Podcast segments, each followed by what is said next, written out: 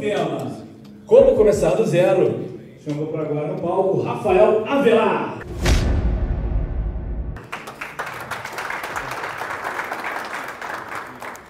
E aí, gente, boa tarde, tudo bom? Show. É, só para pegar um pulso aqui de quem está sentado aqui hoje em dia, até agradecer o convite do Arapuã, já tem se tornado uma recorrência aqui, adoro estar tá aqui na Uniswan falando de empreendedorismo, falando de digital, mas só para pegar um pulso, quem aqui sabe quem eu sou ou já consumiu algum conteúdo meu, levanta a mão bem alto aí. Bacana, tem metade, mais do que a maioria dos lugares que eu vou. Então, só, e mais uma vez, o motivo que eu pergunto isso é para entender de onde eu começo, então vou começar de maneira muito rápida aqui, contando minha história, só para vocês entenderem se vale a pena vocês acreditarem no que está saindo da minha boca, se vale a pena vocês ouvirem o que eu estou falando, vocês podem pô, puxar o smartphone aí, começar a mexer no Instagram. Então, assim, eu sou CEO da Velar Media, uma agência de publicidade focada em social digital, no ambiente mobile, mas eu acho que mais interessante do que o meu cargo ou o meu nome é como é que eu vim parar aqui em cima, como é que aquilo ali aconteceu. Ao longo dos últimos cinco anos, é, eu reinventei o negócio da minha família, uma empresa extremamente tradicional do B2B, que de bom sucesso, inclusive, focada em produção de máquinas e equipamentos para a indústria. E quando eu entrei, saí do mercado financeiro, eu trabalhava no BTG Pactual. Quando eu saí do mercado financeiro, fui para a empresa da família, a empresa da família estava praticamente quebrada. Para qualquer um que entende qualquer coisa de negócio aqui, a empresa estava faturando na casa dos 3 milhões de reais e tinha mais ou menos 3 milhões de dívida também. Então, se tem alguém aqui que conhece um pouquinho de finanças num cenário brasileiro de 2013, 2014, sabe que você não paga nem os juros da dívida, quanto mais o principal. É impossível você gerar caixa num negócio que tem uma margem na casa dos 20%, margem de contribuição na casa dos 20%, você não vai pagar nem os juros dessa dívida. Então, esse era o cenário que eu entrei. A empresa já tinha sido bastante relevante. É, até no Brasil, tinha 150, 200 funcionários, faturamento expressivo. Mas nessa transição para o digital, nas mudanças dos canais de distribuição, reorganização de como as relações de negócio são feitas no Brasil ao longo dos últimos 20 anos, a empresa perdeu relevância. Então, a empresa estava com 8, 9 funcionários, tinha sido reduzida pô, quase as suas cinzas, basicamente. Ambiente é, muito, não vou falar nocivo, porque meu padrasto é uma pessoa autoastral e, e sempre levou o time para cima, mas era um lugar depressivo de você estar trabalhando. Porque você imagina você ter sido parte de uma empresa que tinha 150, 200 pessoas e você vê dia após dia, a cada dois dias basicamente, uma pessoa sendo demitida e um colega seu perdendo emprego e a empresa perdendo venda e a empresa perdendo cliente. Então basicamente foi assim que eu comecei a minha carreira. E muito cedo é, nessa jornada, eu vim do mercado financeiro, era analista de empresa, conheço muito de contabilidade, olhei as finanças da empresa, olhei aquilo e falei, bacana, não existe reestruturação operacional aqui que possa ser feita que vá salvar esse negócio, porque não existe ganho de eficiência que vá me criar margem para eu, eu escapar dessa situação. Então, a única solução era gerar venda, porque à medida que você cresce a receita da sua empresa, se você tem um modelo de negócio que não cresce o custo fixo na mesma proporção, você gera alavancagem operacional, você passa a gerar mais margem e você consegue conseguir eventualmente começar a pagar a dívida. Então, esse foi o cenário que eu encontrei. Eu falei, pô, bacana, tudo que eu aprendi até hoje serve para nada, porque eu era de finanças, podia reestruturar a dívida, podia reorganizar a operação, podia fazer metodologias e processos mais eficientes, mas isso não ia salvar a empresa.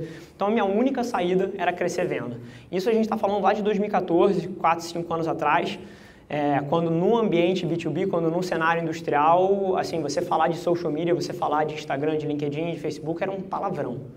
Você entrava, você entrava com essas alternativas de marketing para falar com os comitês, para falar com os seus pares, e ninguém respeitava esses meios.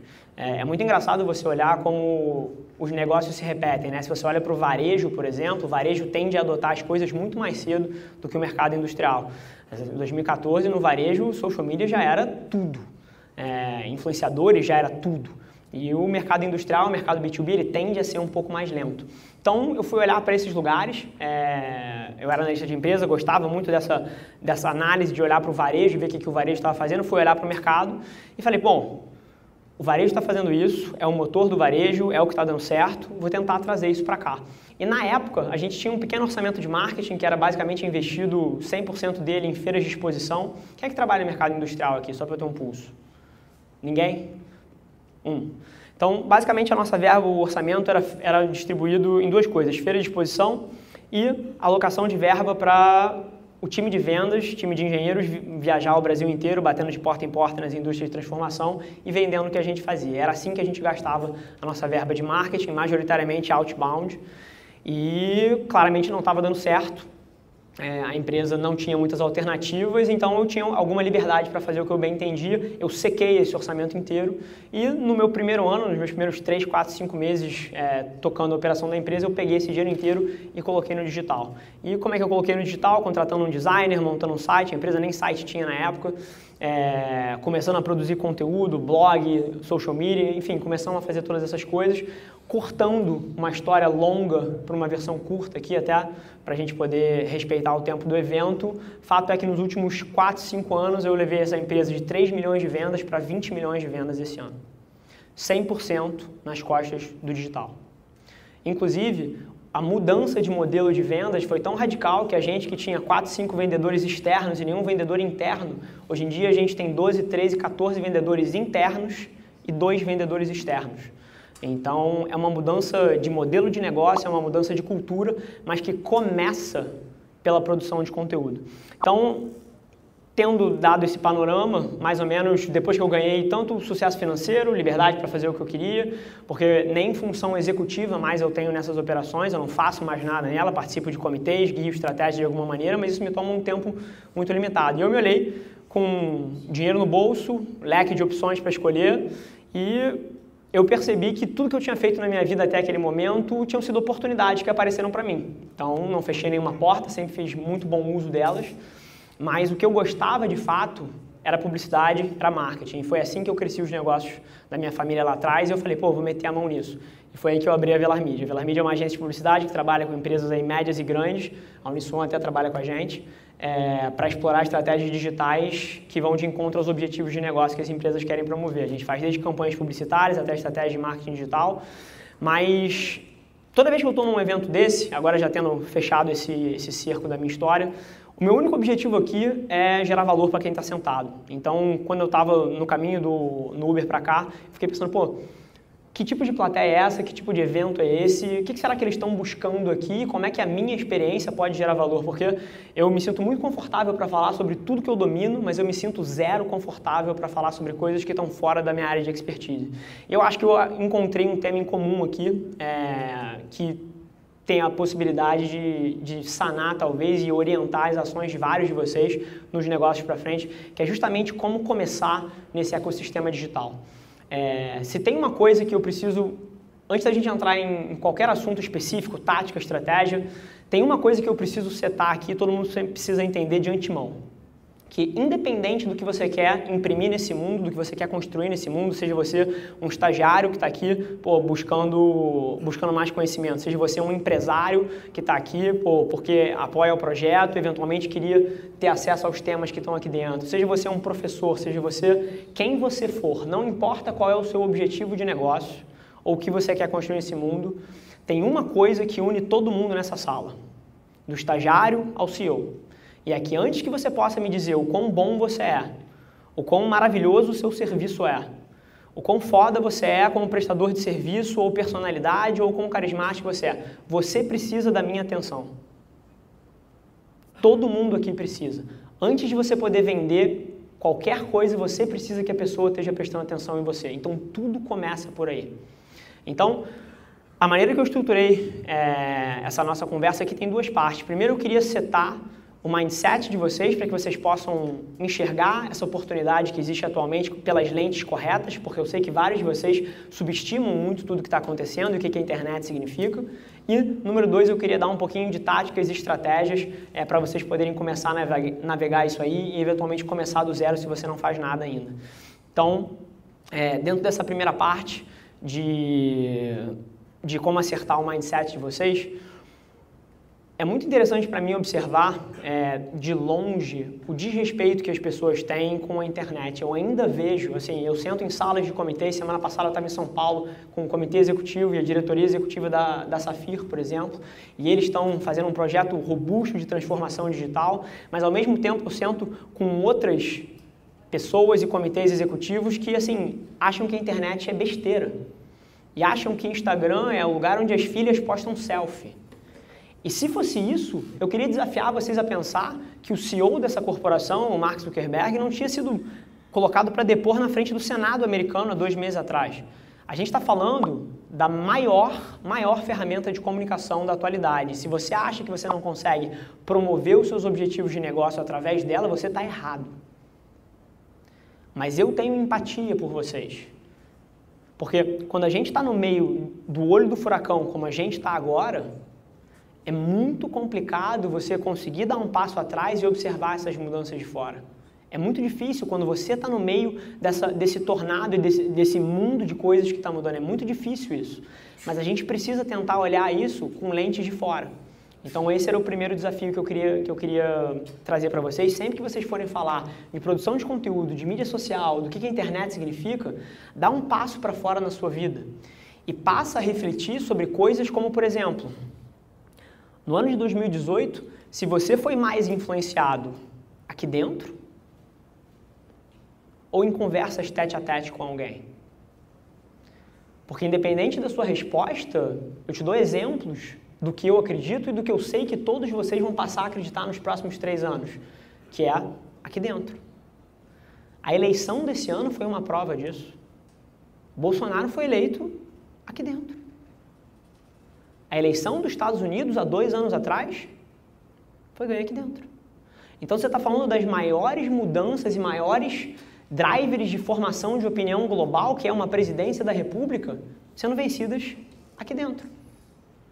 E ao mesmo tempo, sendo com executivos todos os dias que colocam um estagiário para fazer a rede social e colocam 500 reais em Facebook Ads e acham que vão transformar o negócio deles. Não vai acontecer. Isso aqui precisa ser tão levado a sério quanto você leva a sério as suas responsabilidades fiscais perante o governo brasileiro.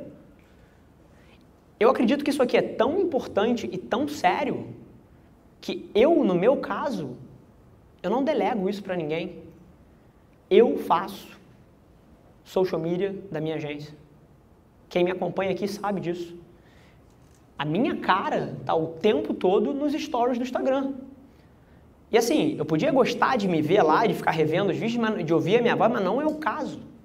Eu tô lá porque isso aqui promove e avança objetivos concretos de negócio. Então, esse era um dos primeiros pontos que eu queria colocar para vocês. Inclusive, super engraçado aqui, apertei sem querer a tela aqui do, do, do celular.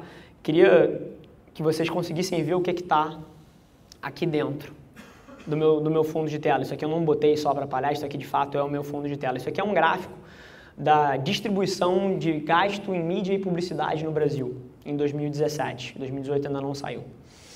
São quase 18 bilhões de reais investidos em marketing e publicidade no Brasil por ano. E desse dinheiro, 86% não está no digital. 14% do gasto inteiro de marketing e publicidade brasileiro não está no digital. Então, uma das outras percepções que eu queria corrigir de qualquer um que esteja sentado aqui é que você não está atrasado. É só o começo. A gente ainda tem 14 bilhões de reais que vão migrar para esse ecossistema ao longo dos próximos 10, 20, 30 anos. Foi por isso que eu abri a agência para captar a parte dessa migração, porque toda vez que você tem uma mudança drástica de comportamento social, como a gente está tendo agora, como em 1450 foi a invenção da prensa escrita, isso aqui é tão grande ou maior do que isso. E toda vez que você tem uma mudança socioeconômica e sociocultural dessa magnitude, cria-se muita oportunidade. Então, eu queria tentar pautar a nossa conversa aqui em dados reais, em métricas, e não na opinião de um homem, mas em coisas que estão acontecendo. E, e para dar um exemplo do porquê que isso é uma oportunidade tão grande, não só pelo acesso e pela escala, mas pelo tipo de portas que isso abre. Se você volta 20, 30, 40 anos e eu quisesse abrir uma agência de publicidade e eu quisesse eventualmente conversar com os maiores líderes de negócio do Brasil, cara, eu acredito que eu demoraria 7, 8, 15, 20 anos para conseguir estar tá na, na, sala de reunião com um executivo de uma, de uma das 100 maiores companhias brasileiras. Acredito que isso, alguém discorda disso. Eu teria que construir uma carreira, construir uma reputação, construir todo um, um, um escalar dentro daquela organização até estar tá sentado na mesa com um cara desse. Eu, há quatro anos atrás, contratei um software do LinkedIn que me permitiu mandar uma mensagem para o Obama. No primeiro dia que eu contratei a ferramenta, eu mandei uma mensagem para o Obama. É óbvio que ele não me respondeu, mas assim, só o acesso já mostra o tipo de, de oportunidade que existe. para quem está disposto a usar da maneira correta, entender como é que funciona e fazer as coisas como tem que ser feitas. Então, o, tendo de alguma maneira setado a forma com que vocês olham para o digital, em termos do negócio de vocês, eu queria só corrigir uma percepção um pouco mais de vida sobre tecnologia, que eu acho que é impossível você ir com tudo no digital e com tudo nas redes sociais e com tudo na produção de conteúdo se você ainda desrespeita essa ferramenta de alguma maneira. E o que eu escuto muito, até na minha família eventualmente, conversando com a minha mãe, conversando com os meus avós, conversando com os meus tios, é que eles acham isso aqui ruim, eles acham isso aqui nocivo para as crianças, eles ficam tristes de ver que o filho não está jogando bola na rua, ficam tristes de ver que um casal que está jantando fora, os dois estão com a cara enfiada no celular, ficam tristes de ver que um, uma criança de 2, 3 anos, ao invés de estar tá rodando peão ou brincando de Playmobil, Lego, sei lá, está jogando num aplicativo no celular. As pessoas são românticas com como as coisas eram. Só que o grande fato mas é verdade, o grande fato é que as pessoas odeiam mudança. A gente foi criado é, num, num tipo de vida e a gente cresce achando que aquilo ali é o certo. Mas isso aqui não é errado, é só diferente. E, assim, se vocês estão assustados com a criança de dois anos que rola o YouTube, encontra vídeos e mexe no aplicativo, Espera daqui a 10 anos, quando o seu filho não sair de casa durante uma semana, porque ele está com o Google de VR e ele encontra os amigos dele, ele compra coisa e ele vai à escola sem sair de casa. Isso está vindo. Isso vai acontecer. E isso não é melhor nem pior. É diferente do que o que você cresceu fazendo.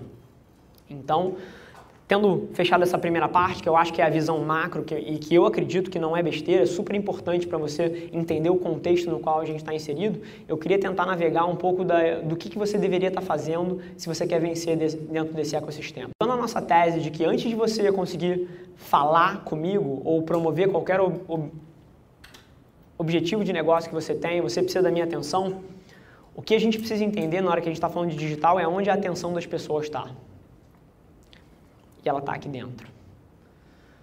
Cada um de vocês, e eu estou olhando com atenção, apesar da minha palestra ser num, tema, num, num tom de voz tenso, que engaja as pessoas, todos vocês já pegaram no celular em algum momento aqui nessa palestra. Todos vocês, sem exceção. Todos vocês mexeram nisso aqui. E se não mexeram, estão com isso aqui a um, a um braço de distância de vocês no máximo.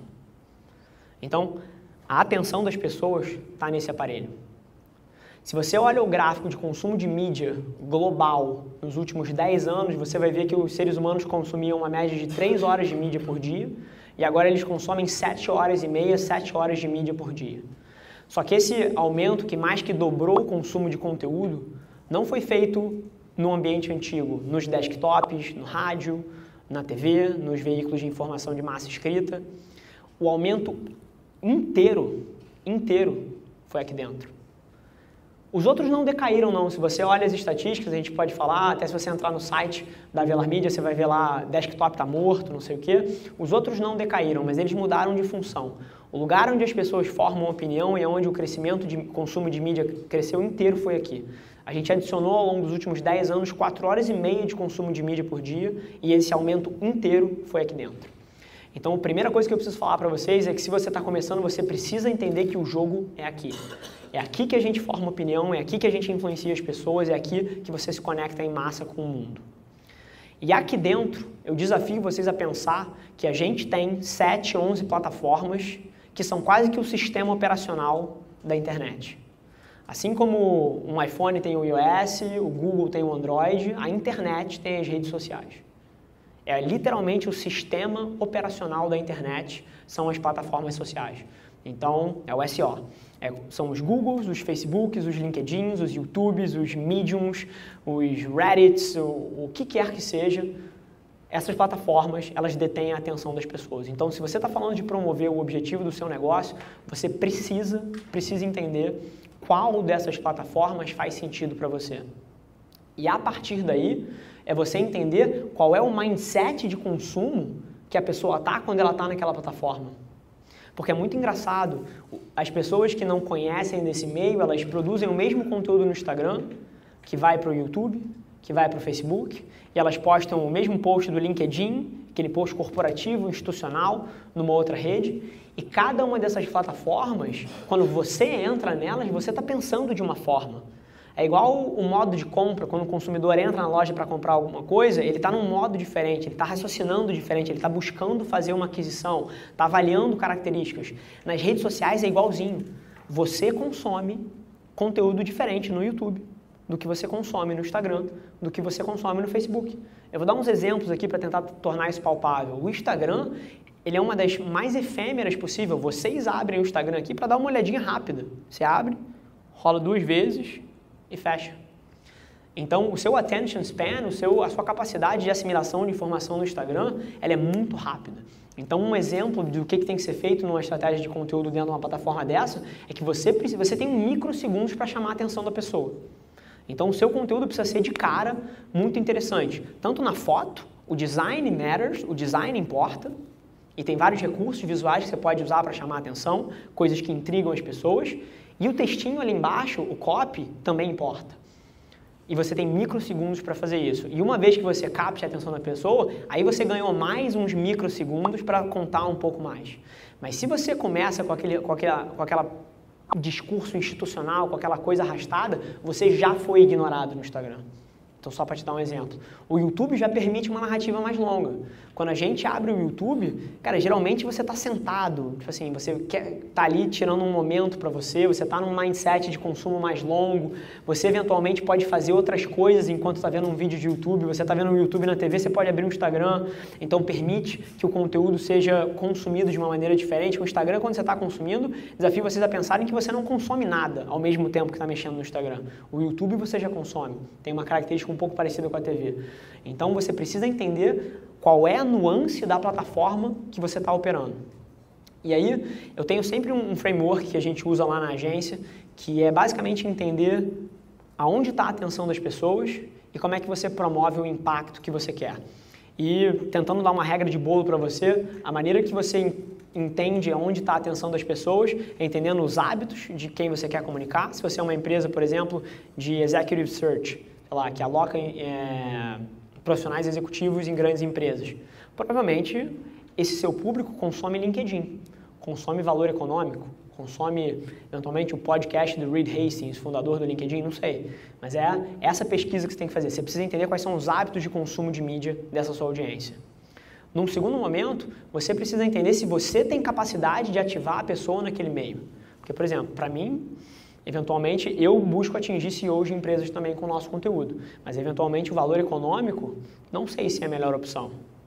Não sei se eu tenho bala na agulha para colocar um anúncio ali, nem sei se vai ter esse impacto que eu desejo. Então, o terceiro pilar, o terceiro pauta resolve isso, que é você entender aonde a curva de oferta e demanda está mais favorável para você como anunciante, para você como produtor de conteúdo. Porque diferentes lugares promovem diferentes custos por resultado. E da mesma maneira que o, que o Gustavão ali vai te falar que o seu CPA no, no Analytics está tá um, o seu custo por, por, por visualização está outro, nos meios de comunicação funciona da mesma maneira. Então você tem que balizar a sua escolha da plataforma de acordo com o custo do resultado que você quer promover. Então, eventualmente, é você entender aonde a atenção das pessoas, a nossa atenção está mais subvalorizada e aonde ela está cara. E é interessante a gente observar porque isso tem padrões. Quando a mídia impressa apareceu lá atrás, ela era super barata. Até todo mundo perceber que funcionava. E aí todo mundo vai para lá. E aí você inventa o rádio. E aí era super barato na época que começou, até todo mundo perceber que funcionava e ia para lá. E aí inventaram a TV. E a TV no começo era super barata. E aí até todo mundo perceber que a TV funcionava e as grandes marcas irem para a TV com seus orçamentos gigantescos. E agora a gente está no digital. E no digital, especificamente, existe uma oportunidade imensa, porque como eu falei aqui, dos 18 bilhões de reais que os brasileiros investem em publicidade, 84, 86% ainda não está lá. Então as grandes marcas ainda não vieram. Então você eventualmente consegue adquirir um cliente ou um clique a um custo muito menor do que em outras plataformas. Mas eu tenho que alertar vocês de uma coisa, isso é extremamente efêmero. Porque da mesma forma que o jornal ficou caro, que o rádio ficou caro que a TV vai ficar cara, a internet também vai ficar muito cara. Todas essas plataformas são movidas por dinâmicas de oferta e demanda, todas elas. Toda vez que você vai colocar um anúncio numa plataforma dessa ou colocar um conteúdo, você é orientado por um mecanismo de leilão. E aí, tanto na hora que você paga, na hora que está fazendo um anúncio, você é comparado com outras pessoas que querem impactar aquela mesma pessoa e quem vence é quem paga mais, quanto quando você está falando de um conteúdo orgânico, esse leilão é um pouco mais indireto, é o, é o algoritmo tentando indexar todos os conteúdos que estão sendo colocados ali, entendendo o que é mais relevante, mas quanto mais conteúdo, mais difícil também. Então, todas essas dinâmicas vão ficar mais difíceis ao longo dos próximos anos. Então a oportunidade é extremamente efêmera. Eu lembro quando eu comecei a fazer Facebook Ads lá em 2014, eu pagava 2, 3, 4, 5 centavos o clique. Cliques extremamente qualificados. Hoje em dia, dependendo da campanha que você faz, se você paga 30, 40, 50 centavos por um clique qualificado, você é um gênio de compra de mídia. Aumentou 10 vezes. E na hora que um CPA, em vez de custar 15 reais, custar 1.500, CPA custo por aquisição, esse jogo não vai ser mais tão interessante. Então é por isso que, por exemplo, vou dar um, um exemplo muito prático para vocês. Na segunda-feira agora, a nossa agência investiu 14 mil reais em, em mídia. Não para os nossos clientes, para os nossos clientes foi centenas de milhares. Mas em nosso nome, um dia do mês, 14 mil reais. Quanto vocês estão investindo? Então queria deixar essa provocação aí. É, porque o digital não é milagre. Não é mesmo, assim, não é colocar o estagiário, cruzar os dedos e, e falar que está valorizando e esperar que os resultados apareçam. É um negócio como qualquer outro e como qualquer negócio precisa de investimento para dar certo. Você não vai conseguir promover os seus resultados de negócio ao nível que você quer, se você tem metas audaciosas, se você está investindo 200 pratas por mês e colocando o seu estagiário para fazer. Mas isso não deveria desencorajar ninguém, só deveria re reorientar as ações que todos nós temos, mapeando a nossa boca para onde as nossas ações querem ir. Porque eu digo uma coisa para vocês: postar um conteúdo a mais, fazer uma campanha de mídia a mais, testar uma variável a mais, aumentar um pouco o meu orçamento, fez toda a diferença nos meus negócios. E eu tenho certeza que pode fazer no de vocês também. Obrigado, gente. Yeah, yeah, yeah. don't see a reason they should be hating the way that I'm making the way. Uh, they don't see all of the stress and the problems I deal with like every day.